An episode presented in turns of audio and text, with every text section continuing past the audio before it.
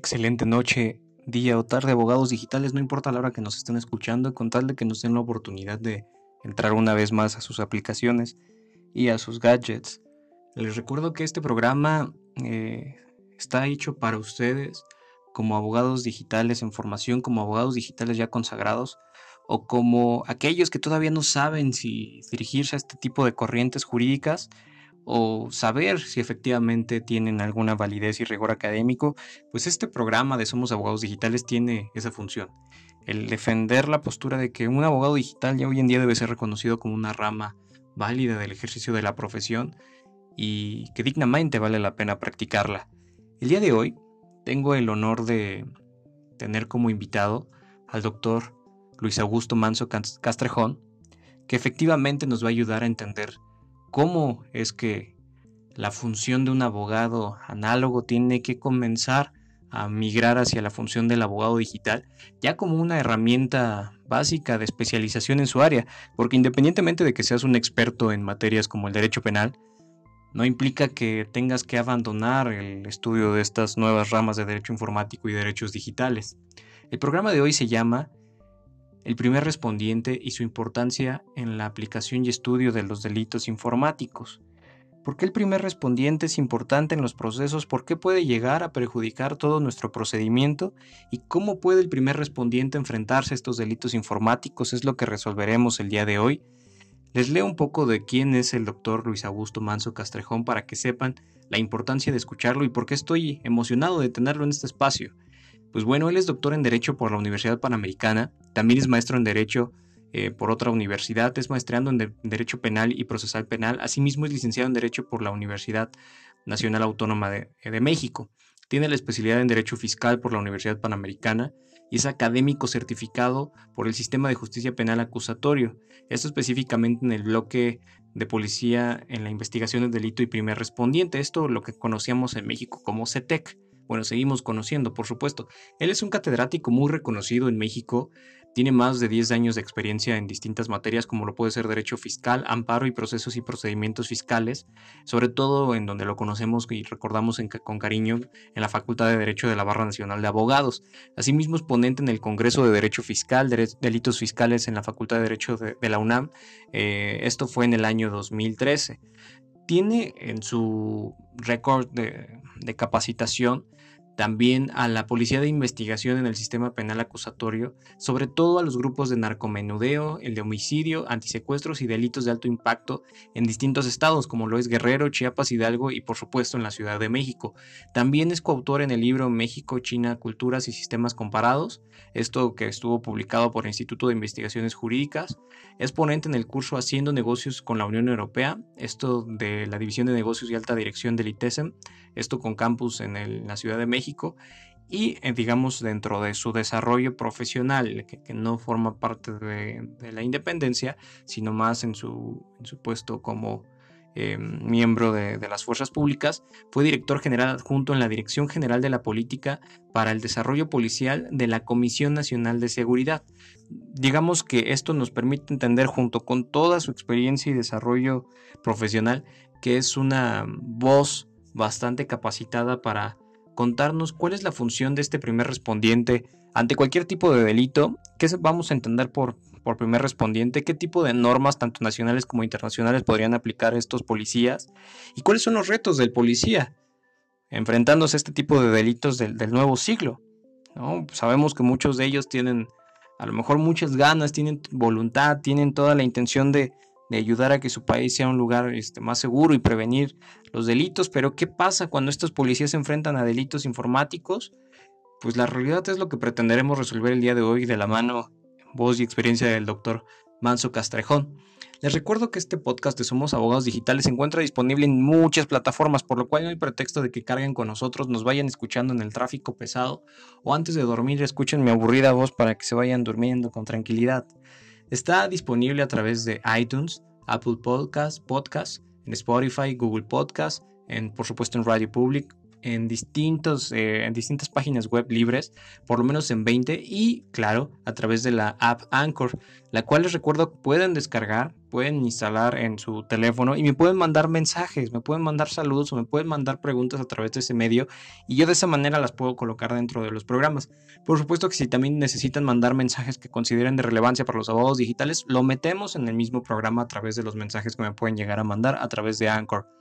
Además de todos esos canales donde nos podemos escuchar, tenemos por supuesto la forma de comunicarnos, que es la página www.jaimediaslimon.com o el correo electrónico soy arroba a través de redes sociales en Instagram y Twitter como abogado-digital, en Facebook como abogado digital MX. Pues sin más, los dejo con esta increíble entrevista que tuve la oportunidad de darle em, pauta para este programa de Somos Abogados Digitales al doctor Luis Augusto eh, Manso Castrejón, quien nos comparte muchísimo de su experiencia en un programa que la verdad se, se vuelve breve si, si, si comienzas a analizar cada, analizar cada una de las preguntas y pues esperemos que nos acompañe en una segunda edición. Les recuerdo, estos somos abogados digitales, el conocimiento solo es útil en la medida que se comparte. Comenzamos.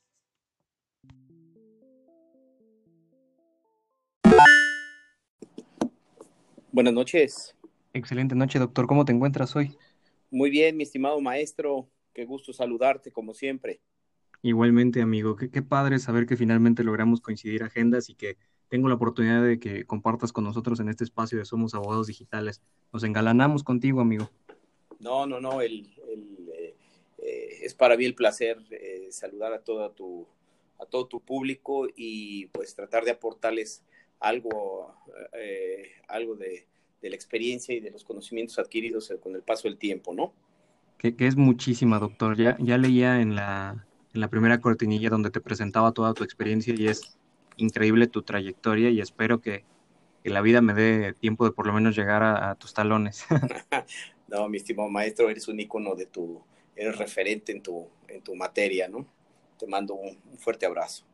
Muchísimas gracias, doctor. Pues quiero aprovechar muchísimo el, el tiempo contigo. Sé que estamos ahora em, aprovechando la oportunidad que, agendamos y para mí es importante que comencemos de manera muy semántica y definir, sobre todo para que la gente que nos escucha sepa en qué, en qué canal y sobre qué línea será la entrevista de hoy, doctor. ¿Nos podrías comenzar por explicar qué, qué debemos de entender por primer respondiente, cuáles sus funciones y por qué la importancia en la integración de, un proceso?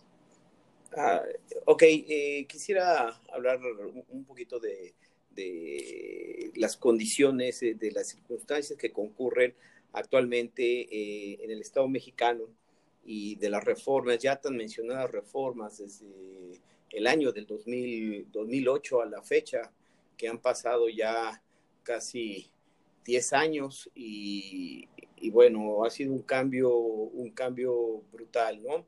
En un sistema procesal penal. Eh, pues el Estado mexicano, como miembro de una comunidad internacional, adoptó diversos compromisos a nivel internacional y los asimiló en nuestro marco jurídico, en nuestro marco jurídico nacional.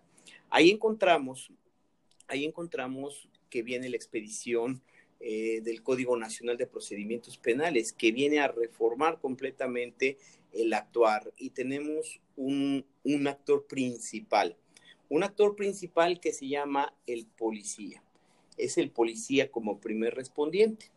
Hemos encontrado diversos, o durante lo que duró esta reforma, unas, eh, encontramos un común denominador que fue la capacitación y encontramos capacitaciones a los ministerios públicos, a los jueces de control, de enjuiciamiento, a, a peritos.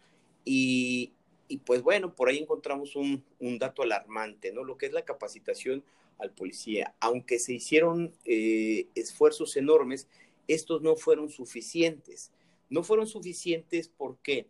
Porque encontramos que en la Secretaría Técnica para la, para la Implementación del Sistema Penal Acusatorio teníamos cerca de 3.800 académicos convocados y certificados para capacitar ministerios públicos, cuatro mil para capacitar jueces, eh, pero solamente encontrábamos 385, entre 380 y 400 eh, académicos para capacitar a más de 1.120 corporaciones policíacas que tenemos actualmente en el Estado mexicano, ¿no? Encontramos policías a caballo, policía de bicicleta, policía, policía de parque, policía eh, federal, división regional, científica, bueno, en fin, una, una, cantidad inmensa, ¿no?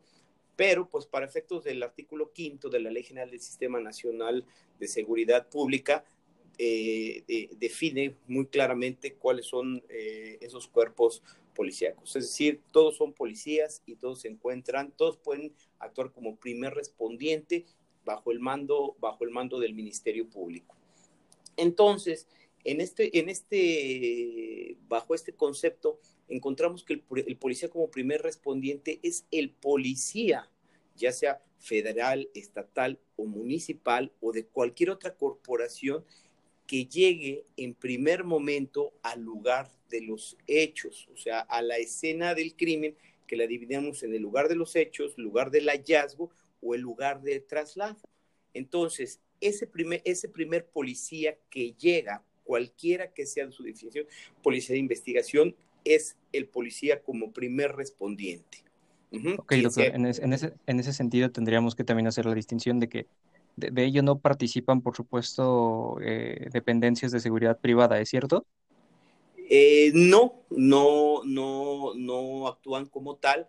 Eh, hay, hay empresas de seguridad privada que están, bueno, todas deben estar registradas a nivel federal y a nivel, y a nivel local, algunas con uso de con, con uso de, armas de fuego, pero eh, es solamente que sean llamadas por parte de, de, la autoridad, ellos pudieran, pudieran estar, pero no, no, eh, no, lo, no los consideramos como primeros respondientes. ¿no? Perfecto. Ok, doctor, y en ese sentido me gustaría muchísimo el, el, entenderlo, amigo, porque a lo mejor para muchos no es tan claro la función de, de, de este primer respondiente. Eh, en, en las clases, sobre todo en el sistema penal acusatorio y con, con esta, estos cursos intensos y diplomados eh, que se abren, maestrías ya inclusive, ¿no? Yo, yo leo, los temarios, amigo, este doctor, y me doy cuenta de que en ningún momento hablan de la importancia del, primer respondiente, que jamás hablan de la importancia del, policía ni, ni, de su capacitación. ¿Es, importante realmente esta figura o mejor nos la, hacemos a un lado porque efectivamente, como nos dicen todos estos planes de estudio, no sirve para nada? No, yo, yo difiero de esta situación y yo he sostenido en diversos foros que aquel abogado defensor que, que, que entienda la función del primer respondiente y la importancia del, del, primer, del primer respondiente, va a poder tener éxito en sus, en, sus casos. La actuación del primer respondiente es demasiado compleja y una cantidad de normas que concurren para, para su actuación. Eh, realizar el informe policial homologado, la cadena de custodia, el protocolo en el, en el lugar de la investigación, que al momento en que una equivocación por parte de ese primer respondiente pues va a llevar a una violación a los derechos humanos de los imputados. Eh, es decir, hay una violación al debido proceso establecidos en, el artículo octavo de la Declaración Universal de los Derechos Humanos y en el artículo octavo de la Convención Americana sobre los Derechos Humanos, ¿no? Luego entonces nos lleva a la violación del primero constitucional, párrafo, párrafo primero y del 133. Entonces, por eso encontramos en diversas eh, comunicaciones, en diversos noticiarios, que, eh, que los secuestradores, que los asaltantes, que el homicida se fueron, eh, se fueron porque una violación a sus, a sus derechos humanos, en concreto al debido proceso.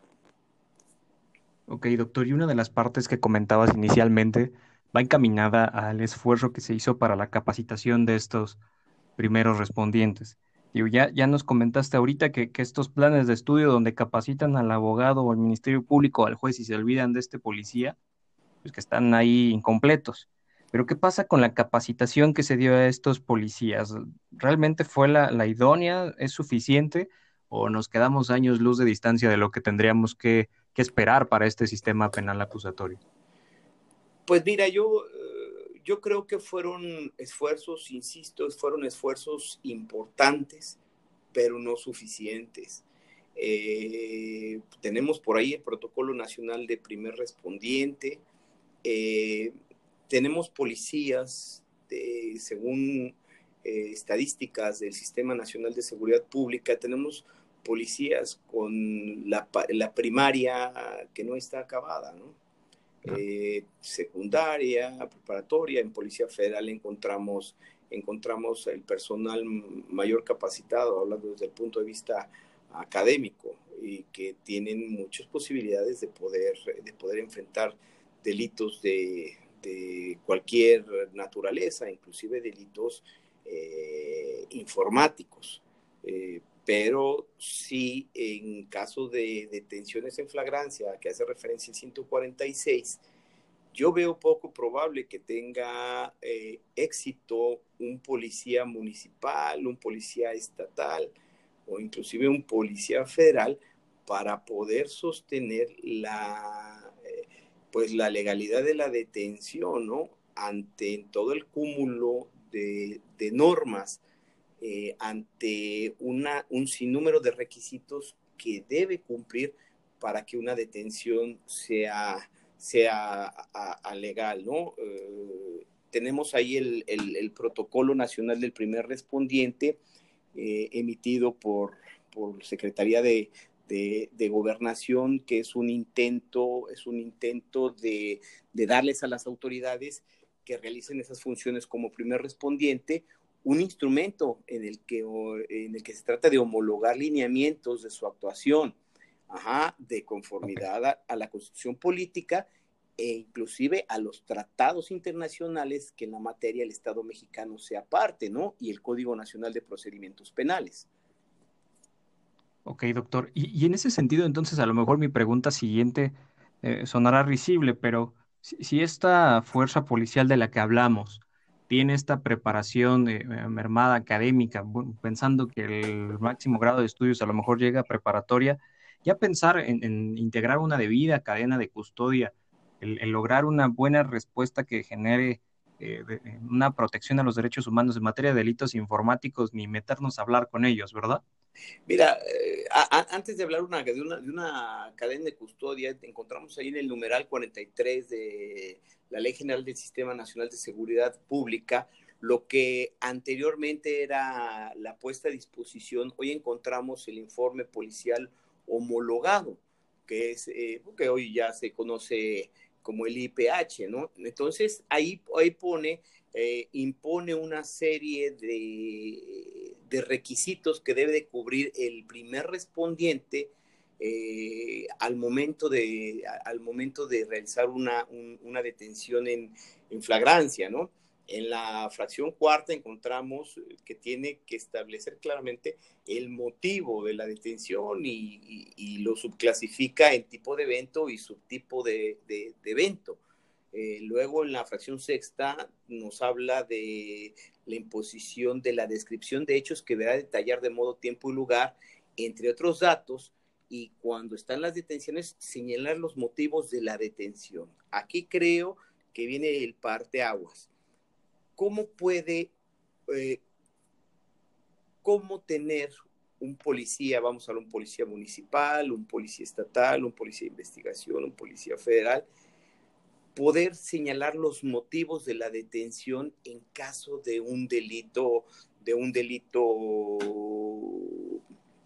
informática. Dentro de los delitos informáticos encontramos pues lo que son fraudes, encontramos, o sea, que son los más comunes, ¿no? Fraudes, eh, delitos en contra de los menores, un caso realmente terribles como es la explotación, la explotación sexual de los, de los menores, el acoso, la pornografía infantil, eh, eh, los daños informáticos que se realizan a las grandes, a las grandes empresas, a los propios bancos, al sistema financiero, la suplantación de identidades o robo de identidad, como lo conocemos, delitos en contra de la propiedad intelectual, eh, delitos en contra de la propiedad industrial, ¿no? El desarrollo de, de diversos programas informáticos eh, los comúnmente llamados piratas. Tendrá, yo te pregunto, mi estimado maestro, eh, tú que eres perito en la materia, ¿tendrá un policía con un, con un grado académico bajo sin que mi comentario sea un comentario que denoste a, los compañeros, a, los compañeros, pero si hablo de un comentario que refleja una realidad. ¿Tendrán la capacidad técnica para poder determinar cuándo un programa es pirata o un programa es original?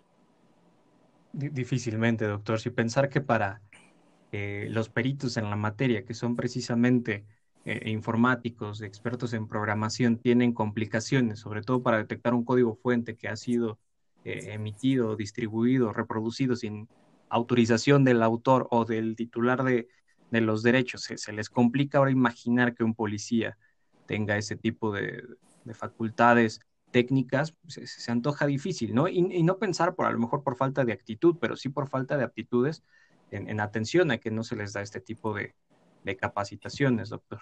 Y, deja, deja comentarte, digo, yo he estado capacitando, he trabajado con diversos grupos, eh, capacitando como primer respondiente con diversos grupos de antisecuestro, narcomenudeo, homicidio eh, y delitos de alto impacto a la sociedad en Estado de México, Ciudad de México, Chiapas, Hidalgo y Guerrero.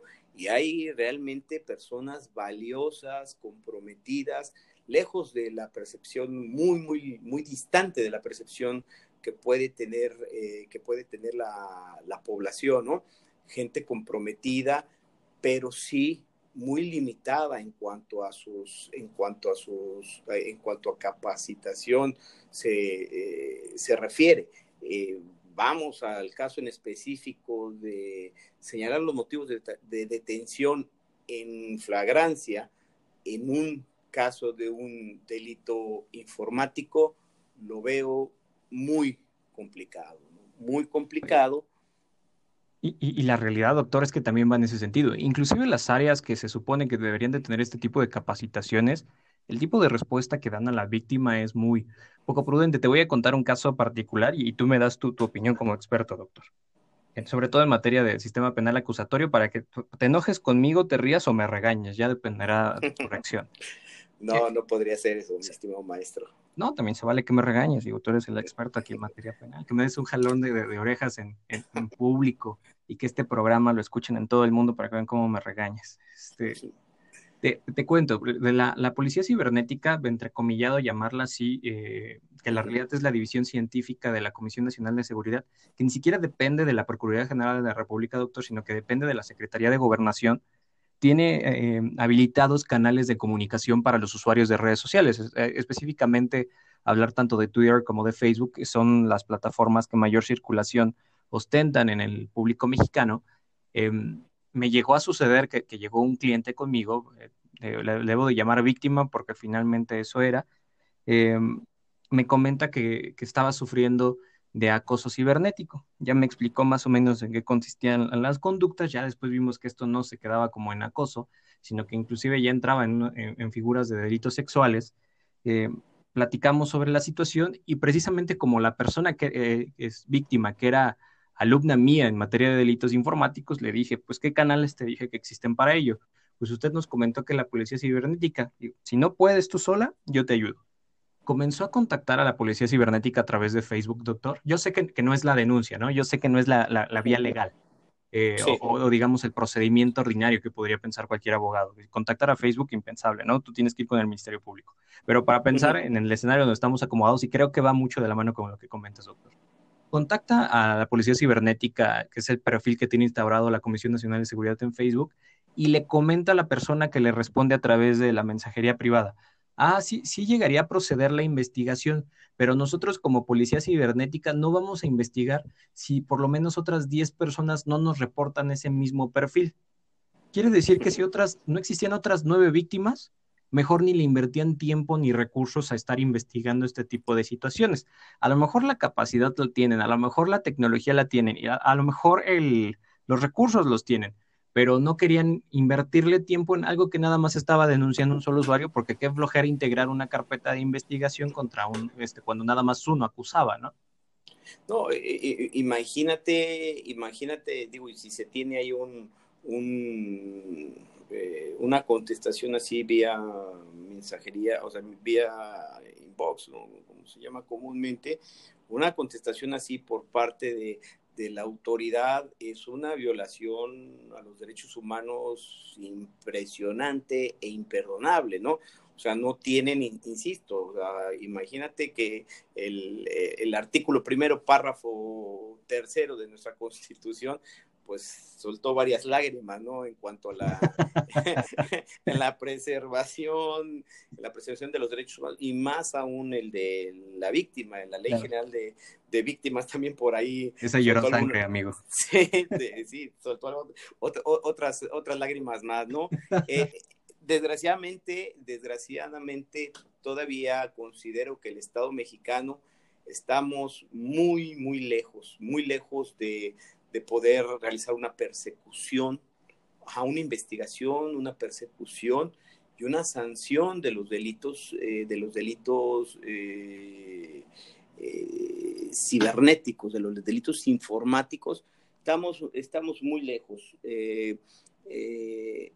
inclusive, si hablamos de derechos humanos en lo personal, considero que también el Estado mexicano todavía nos encontramos muy lejos. Poder poder eh, tener eh, las condiciones, o sea, igualar nuestra normatividad a nuestro mayor socio comercial, eh, como son los Estados Unidos y, Canadá, pues hay unas asimetrías profundas, como son culturales, económicas, sociales, tecnológicas. Además, por, por ahí un transitorio del Código Nacional de Procedimientos Penales decía que para el primer respondiente poder, eh, poder preservar el lugar de los hechos, pues bueno, si no contaba con, con el material específico, con los señalamientos para poder, para poder realizar, eh, para poder preservar, pues que con lo que tuviera ahora sí que a la mano, ¿no?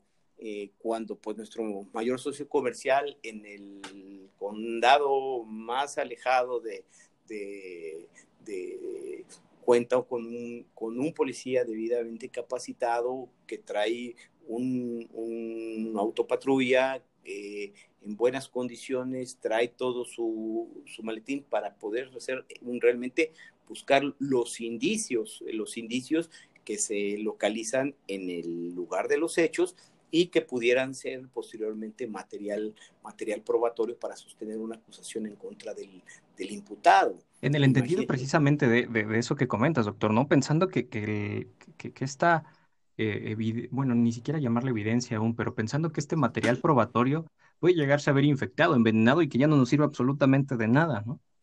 Claro, claro, si, si, no, si no cuenta con, si no, si no se lleva la metodología correcta y pues se contamina, eh, vamos a ir más un, en un delito informático, imagínatelo, imagínate, pues se pierde, se pierde todo, todo el, eh, toda la carga probatoria, ¿no? es decir, el, todo el elemento material probatorio para poder, para poder hacer la imputación. Claro, doctor. Eh, por ahí hay, un criterio de, no es de la, no es de la Suprema Corte de Justicia, pero sí es una, em, eh, sí, ya es un precedente de nuestro Poder Judicial de la Federación, es de tribunal, colegiado y es, tesis aislada. Igual, insisto, este texto lo, sujeto a tu consideración, sobre todo en tratándose precisamente de estos delitos, eh, podríamos llegar a entender de, carácter informático, ¿no? Tangencialmente. solamente te, leo el rubro, doctor que, dice de la manera siguiente, cateo. La extracción de información contenida en aparatos electrónicos considerados instrumentos u objetos del delito encontrados en él, entre paréntesis, incluso con el auxilio de peritos, cierra paréntesis, autorizada en la orden relativa, excede el objeto y límites legales de dicha diligencia y vulnera el derecho a la inviolabilidad de las comunicaciones privadas. En, resumida cuenta, doctor, que imagino conoces este criterio, lo que dice, si, tú llegas a, ejercer una orden de cateo, llegas a hacerla efectiva y encontraste un, un teléfono que tenía accidentalmente abierta pornografía infantil, automáticamente tú lo tomas y dices, ah, perfecto, te vamos a encerrar también por pedófilo, ¿no? Lo que dice este criterio es de, pues no la podemos tomar en cuenta porque la manera en como tú obtuviste esta información se puede considerar eh, que estás violando las comunicaciones privadas del, probable responsable. ¿Tú qué opinas de este criterio, doctor?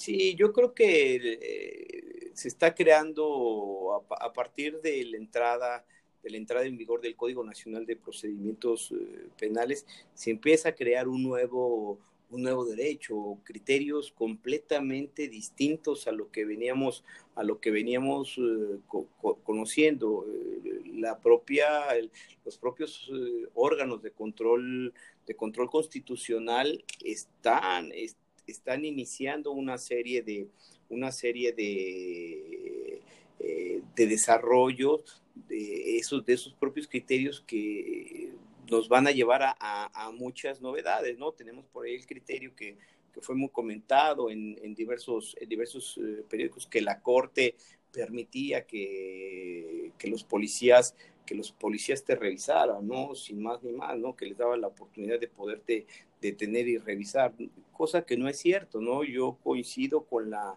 con la con el criterio emitido por la Corte que cuando hay una sospecha objetiva, razonable, que pueda un, un, elemento de la de, seguridad pública, de los que establece el artículo quinto de la Ley General del Sistema de Seguridad Pública, el poder, el, poder proceder a, a, la tipo de revisión. Hay dos tipos de revisiones que distingue en ese, en ese criterio, que es el, pues, eh, el sencillo como el, el que el policía pueda llegar, asomarse al carro, pedirte identificación, el lugar a donde te diriges, y el otro cuando ya te pueden hacer una revisión, una revisión personal cuando hay elementos, o sea, cuando hay una sospecha de que cometiste un delito. Y también te, y también te, dice que para que te puedan detener debe de existir una denuncia, una denuncia previa, ¿no? A través del C4 o del 911 para que te puedan y que tú atiendas a esas circunstancias, a esas características de las personas que son, que son buscadas, ¿no? Que es lo, que, es lo correcto. Pero bueno, va, va a haber muchas diferencias en, en, esta, en esta décima época que estamos, estamos iniciando, eh, eh, pues ya tiene un poquito de rato, pero eh, dentro de esta décima época van a venir una serie de criterios y que van a haber criterios que van a ser, que van a ser controvertibles y muchos que van a estar de circuito en circuito, pues van a estar, van a estar chocando, ¿no? ¿Por qué? Porque son, es muy diferente los delitos que se cometen en la frontera norte, que en la frontera sur, que en Veracruz, que en Colima, o sea, hay una diversidad, hay una diversidad eh, de una pluralidad de, delitos que se cometen eh, desde los medios de comisión, o sea, cómo se lleva a cabo hasta, y hoy tenemos un solo, un solo código nacional para, para el enjuiciamiento de, de los imputados, ¿no? Pero ahí esa parte me preocuparía muchísimo, doctor, porque desafortunadamente Dios, la genética y mis padres me dieron una cara de terrorista y, e, violador terrible. Entonces, si, yo voy circulando por la calle en mi, en mi moto itálica, ¿no? me meto a, a, vías principales, está prohibido, me detiene el de tránsito y después el de tránsito le habla al de, al de seguridad pública y me dicen como que este cuate tiene cara de violador. ¿Podrían también revisar mi celular en afán de esta revisión personal? No, no, no, no, no. Eh, es claro el criterio, eh, es claro el criterio de, eh, de la Corte diciendo que no por tu aspecto, tu vestimenta, puede ser sujeto a una revisión primaria o secundaria. No, no eso, eso no es factible. Es decir, lo proscribe nuestra propia, nuestra propia legislación interna y, y está tutelada como derecho humano dentro de, los tratados internacionales, ¿no? De los cuales el Estado mexicano es parte. Claro, doctor. Quisiera aprovechar eh, este espacio que tengo contigo para, para hacerte una pregunta de estas que le llamamos los abogados un torito. ¿Me permitirías? No, claro que sí. Si está, si está muy grande ese torito, te dejaré de hablar, amigo. Mira, lo, que me gustaría muchísimo saber es, tenemos un em, sujeto que está em, copiando software en una de las colonias más populares en México. No voy a mencionar nombres para no poner en peligro nuestras vidas, doctor.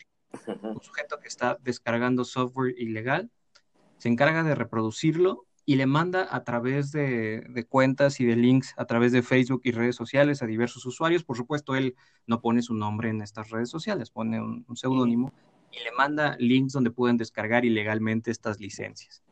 Uno de los que descargan ilegalmente estas licencias en, por la noche platicando con la almohada sufre uno de estos ataques emocionales de, moral y, y, de arrepentimiento y decide pues reportarlo ante, ante el dueño legal de la licencia, ¿no? Dice, ¿sabes qué? Tú eras el dueño legal de esta licencia, te estoy avisando que ocurre ello, yo te aviso porque mi, religión me prohíbe y mi santa madre y su chancla me prohíben el guardar este secreto y pues necesito avisártelo.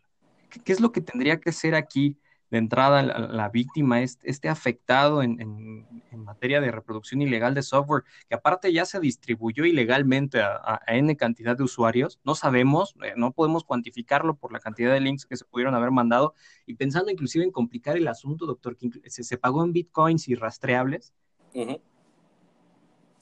¿cómo tendría que cuál sería la línea o el cronograma que tendría que seguir? Imagínate que soy el representante legal de esa empresa te marco a ti como asesor, doctor, ¿qué sería lo primero que tenemos que hacer y cómo tenemos que llegar con el policía para que el policía a su vez nos pueda llegar a, remitir o, a direccionar con las autoridades competentes? ¿Cuál sería nuestro cronograma procesal? Sí, bueno, ahí, tendremos que ver eh, la situación en, específico. Sí se tendría que presentar una, denuncia ante el Ministerio Público, eh, integrar debidamente esa, esa, esa carpeta, aportar los elementos, los indicios que posteriormente se convertirían en elementos de prueba y solicitar, y, solicitar el cateo.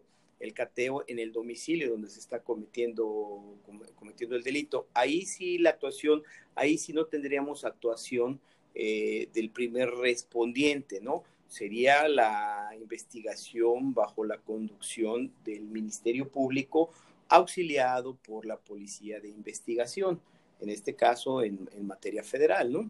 Una denuncia ante la Procuraduría General de la República por ser un delito del orden federal. Y, en esa parte me queda clarísimo y precisamente era una parte de la respuesta que esperaba de ti, doctor. Pero pensando que efectivamente, e, en vez de que fuimos con el, el ataque de moral en contra de una empresa, fuimos con un policía para decirle, yo sé dónde vive, voy a ponerle de nombre, entre, entre comillas, el Jaime, para no entrar en esas etiquetas del Brian y el Kevin, vamos a cambiarle, doctor. Yo sé dónde vive el Jaime y sé quién es, que es el que está clonando este, y está obteniendo de manera ilegal este software. Pero pues el Jaime es lo suficientemente inteligente para tener eh, codificados y encriptados estos discos duros que sea incapaz de que pues alguien lo pueda detectar salvo que tenga las contraseñas o que, o que sea un hacker ¿Cómo podría entonces aquí el, oficial, pensando en todo lo que ya platicamos, doctor, en esa eh, incapacidad a lo mejor en materia de aptitudes o técnica, cómo tendría que actuar en este caso el que está denunciando el hecho y el, y el policía? Tendría, mira, yo lo vería un tema muy complicado por la materia de, derechos humanos y en, específico la inviolabilidad del, domicilio. Eh, un policía no podría entrar, o sea, ningún policía va a querer entrar, ni podría entrar a un domicilio eh, donde hay un señalamiento de que se está cometiendo, que se está cometiendo un, delito, ¿no? Eh, desgraciadamente nuestra, nuestra norma no lo prevé, no lo, no lo prevé así, eh, prevé que puede haber la flagrancia en el 146 eh, del Código Nacional de Procedimientos Penales en, su fracción segunda cuando hay una persecución material e ininterrumpida. Pero para ese tipo de delitos eh, informáticos, aunque sí dentro del delito exista la flagrancia, hay un impedimento, desde mi muy personal punto de vista, hay un impedimento para que un policía, un policía pueda entrar con el representante legal de la empresa y, poder, y, poder eh, determinar esa, esa situación, ¿no? Es decir, que, o poder acreditar que hay, que hay flagrancia en, la comisión de un delito informático. Ok, entonces pensando en esta máxima, doctor, de que el que puede lo más, puede lo menos, pensando que si aquí en este caso el, oficial no puede este, ninguna de estas dos categorías, ni lo más ni lo menos, pensar en esta hipótesis, te, te, te planteé este caso un poco más enredado y complejo, para pensar entonces en, una hipótesis mucho más sencilla. Ya sabes que hoy en día está, es muy típico el, hecho de que le instalas un antivirus o inclusive los propios equipos ya traen una eh, mecánica de rastreo GPS en caso de que te roben el celular, ¿no? Algunas eh, son más sencillas en que toman el, la selfie, el screenshot y permite ver quién te robó el celular. O en otros casos te permite ver en tiempo real dónde tienen tu equipo telefónico, ¿no? Si yo voy con el policía y le demuestro, mira, con, mi tablet, ¿no? Aquí vemos que en esta casa está el sujeto que tiene mi celular, no habría manera de obligar al oficial para que de esta manera entre al domicilio. Se consideraría una, eh, una violación a derechos humanos de esta persona, tengo entendido. Así es, así es, yo considero que, que, sería así. Mira, en el artículo 146 del Código Nacional de Procedimientos Penales nos dice eh, que se podrá detener a una persona sin orden judicial en caso de flagrancia. Entonces, eh, son los, eh, ¿cuáles son los supuestos de la flagrancia? La fracción primera nos dice cuando la persona es detenida en el momento de estar cometiendo un delito. Sí, a lo mejor tiene, eh, pero en el momento de que te robaron el, el, el, celular, ya, o sea, ya se extinguió, ya se extinguió esa flagrancia, ¿a qué se referencia la fracción primera? Y luego la fracción segunda dice, inmediatamente después de cometerlo, es detenida en virtud de que es sorprendida cometiendo el delito, es decir, te lo está, te está desapoderando de tu radio de dominio y está, y, está corriendo y, es perseguida material e ininterrumpidamente, que es lo que nos establece el supuesto de la fracción segunda, inciso A, o, cuando, o en el inciso B que nos dice cuando la persona es señalada por la víctima o el ofendido o algún testigo presencial de los hechos. Pero si la persona no le estás viendo, solamente sabes que el objeto, el objeto eh, está dentro del, domicilio, es poco probable eh, que ningún agente, o sea, ningún policía puede entrar, puede, eh, vaya a entrar a un, a un, domicilio, ¿no? Tendrás que presentar tu denuncia, aportarle los datos al, en la carpeta de investigación al Ministerio Público y en su momento pues se tendrá que solicitar un cateo para, para entrar a ese, a ese domicilio, ¿no? Y, en este caso, ¿tú considerarías una prueba legítima el aportar este, este tipo de información tecnológica que los propios proveedores y programadores ofrecen, doctor? O sea, pensando en que, mira, es mi, mi, mi teléfono tiene este sistema de rastreo y aquí tengo una, una manera de acreditarte cuál es su posición en este momento. ¿Tú lo considerarías una, una buena prueba para este tipo de procedimiento? Claro, uh, no podemos dejar a un lado el principio de libertad probatoria establecido en los tratados internacionales, ¿no? que te dice que pues, se pueden aportar todo, o sea, todo hoy puede ser, todo hoy puede ser prueba, ¿no? Siempre cuando esté relacionado con, con, el hecho, ¿no? La, la georreferenciación, ajá, está inclusive es, eh, establecida en el, en el Código Nacional de Procedimientos, eh, Procedimientos Penales, ajá, y si tú, si tú le aportas esa prueba al, al agente, al fiscal o al agente del Ministerio Público en el cual está diciendo que a través de la georreferenciación está el objeto robado dentro de ese domicilio, eh, tendrás eh, los elementos que, necesarios para que, en su caso, un juez de control emita una, una orden de, de cateo, ¿no? Claro. Perfecto, doctor. Pues ya me ha quedado, no te puedo decir clarísimo, pero me ha quedado correcta la línea que tendríamos que seguir nosotros como abogados digitales y pues también desmitificar un poco ello. Me, ha tocado ver muchísimas publicaciones y de abogados reconocidos, doctor. Imagino que te ha tocado ver algo similar en donde comentan que efectivamente este tipo de, rastreo permite el, acreditar la flagrancia y que el policía está obligado a entrar a ese domicilio. o la realidad con lo que me planteas viene una respuesta fundamentada y motivada que pues, nos da una idea más clara de lo que ocurre y no pensar que por, ser un delito de carácter eh, probablemente informático, aunque en este caso lo consideraría eh, eh, tangencialmente y muy forzadamente informático, no se vale el confundir a la gente, ¿no? No se vale confundir a la gente y pensar que este tipo de, tecnologías nos permite el violar derechos humanos. Yo, yo, yo considero que, mira, insisto, va a haber una serie de criterios que se van desarrollando, interpretaciones, tanto, tanto de, de la parte de abogados defensores, de los abogados de las propias víctimas, de los fiscales, Entonces, eh, se va a hacer un, un, sinfín de, de, consideraciones y de criterios que van a, que van a contraponerse, como es, como es el caso eh, en las publicaciones que tú refieres, abogados señalan que, bueno, pues para ellos sí se da la, la flagrancia. Desde mi punto de vista, a lo mejor un poco más garante de, de los derechos humanos y ya más, eh, más alejado de servidor público y más apegado como abogado defensor, pues yo lo veo, yo lo veo poco probable que un policía en su informe policial homologado pudiera justificar la flagrancia, ¿no? En,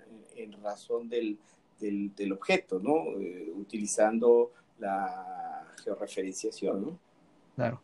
Doctor, para cerrar el programa del día de hoy, me gustaría muchísimo el, el escuchar eh, tu experiencia, todo lo que llevas estudiado sobre la materia para regalarnos una conclusión sobre lo que crees que es indispensable, necesario y nos hace falta para tener un, policía bien capacitado como primer respondiente, sobre todo en materia de delitos informáticos. ¿Qué pasos eh, que debemos de, dar?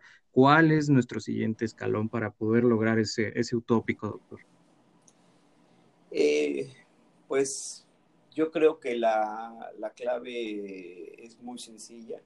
Necesitamos capacitación, necesitamos eh, necesitamos que esas diferencias o esas asimetrías, esas asimetrías que, tenemos inclusive dentro del propio Estado mexicano, eh, se vayan se vayan compensando, Necesitamos capacitar a nuestros, a nuestros policías, necesitan tenerles unas mejores condiciones de vida. Eh, y eso, eso va a ir ayudando para que ellos estén preparados para poder enfrentar la diversidad de, delitos ante, los que ellos se, enfrentan, ¿no? Se enfrentan a secuestros, homicidios, narcomenudeo, eh, delitos informáticos que no tienen, no, o sea, no tienen esa capacidad técnica, de, técnica para poder diferenciar si realmente tiene un delito, ¿no? Eh, yo considero que van a pasar unas dos décadas para que los imputados que sean detenidos en, flagrancia puedan, eh, eh, puedan enfrentar los juicios como, deben ser. Y la, y la base está en, en esa capacitación y, en mejorar las condiciones de trabajo de nuestros policías, ¿no? Insisto, eh, yo he encontrado dentro de toda la República Mexicana, dentro de la, de, la República Mexicana, he encontrado eh, elementos realmente valiosos con las ganas de hacer, con las ganas de hacer, con las ganas de de servir a la sociedad, servir al país, pero demasiado limitados, demasiado limitados en todos los aspectos. Perfecto, doctor. Pues a mí me queda únicamente la oportunidad para agradecerte que nos hayas acompañado en este nuevo episodio de Somos Abogados Digitales. Y abusando un poco de la amistad y la confianza, doctor, pues preguntarte y comprometerte ante el auditorio que nos acompañes en otra ocasión. Pues eh, la verdad de las cosas estaría yo muy, muy contento de, poderlos en, en, otra ocasión, pues eh, ser un poco más, eh, ahondar un poquito más en, en, el tema, insisto, la, la, actuación policial tiene una serie de, de regulaciones, muchísimas normas que concurren en cuanto a su en cuanto a su actuación única y exclusivamente como base fundamental para poder hacer la, la, la, imputación, ¿no? la acusación al, al, al, imputado. Y, y, pues bueno, yo estoy, me pongo a las órdenes tuyas, a las órdenes de, de tu público y el día que tú me invites yo estaré ahí presente. Pues te lo agradezco, doctor, ya te has comprometido en público y para, para los que somos abogados digitales, la, palabra en un mensaje digital vale mucho más que una firma autógrafa. vamos vamos a, la ley de la firma electrónica, ¿no? Nos podemos remitir y tener ahí una discusión, doctor, pero ya te has comprometido, entonces podemos eh, pasar aquí toda la noche, pero creo que finalmente los abogados digitales ganaríamos esta, este pequeño, esta pequeña batalla en contra de un titán jurídico como lo eres. No, no, no. Claro, claro que sucumbiría ante, ante ustedes. Pues no me queda más que agradecerte, mandarte un abrazo, mi estimado amigo, y un saludo a todo tu público. Muchísimas gracias, doctor. Pues para cerrar algún comentario, algún comentario, algún canal que a través del cual te puedan contactar, ya sea algún correo electrónico o página web. Eh, sí, tengo, eh, bueno, a través, ahorita solamente no me has ayudado en, el tema de mis redes sociales, quedaste de hacerlo, no lo, no lo has hecho, pero bueno, está mi, mi, correo, Luis. Ya me quemaste, doctor, de paso. Luis Manso Castrejón, eh, arroba gmail, lo que ustedes necesiten, ahí puedo, ahí yo puedo ayudarlos. Eh, cuento con todos los programas de capacitación que eh, sin problema alguno lo podemos, lo podemos pues poner a disposición de, de todo el público. No hay otra cosa más que estudiarle, ¿no? Claro. Y si en algún momento me llegan a contactar, podemos ofrecer esto, precisamente esos cursos de capacitación, ¿verdad, doctor? Sin problema alguno. Sí, Perfecto. Claro que sí. Pues e, e, excelente, doctor. Pues nada más recordarle al auditorio que este programa de Somos Abogados Digitales ya no solo está disponible en una sola plataforma, que inicialmente es Anchor, a través de la cual tenemos la grandiosa oportunidad de grabar estos episodios, sino que gracias a su apoyo hemos crecido. Ya también estamos disponibles a través de Spotify, estamos disponibles en iTunes, Apple Podcasts, Google Podcasts, Radio Public así como otras 25 páginas web libres. Entonces no hay pretexto para llevar abogados digitales a donde sea. Pueden escucharlo desde su celular, pueden escucharlo desde tablet, pueden escucharlo ya inclusive desde un smartwatch o pueden escucharlo a través de computadora portátil o de escritorio sin problema alguno. Les recuerdo que también existen canales para comunicarse con el programa www.jaimediaslimon.com, asimismo el correo soy arroba jaimediaslimon.com y nuestras redes sociales, Twitter, eh, Instagram como abogado digital y en Facebook como Abogado Digital MX. No me queda más que agradecerles el que nos hayan escuchado en este episodio y que tengamos la oportunidad de entrar a sus oídos a través de estas plataformas.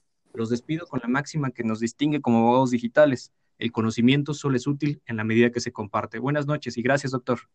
Buenas noches a todos. Muchas gracias.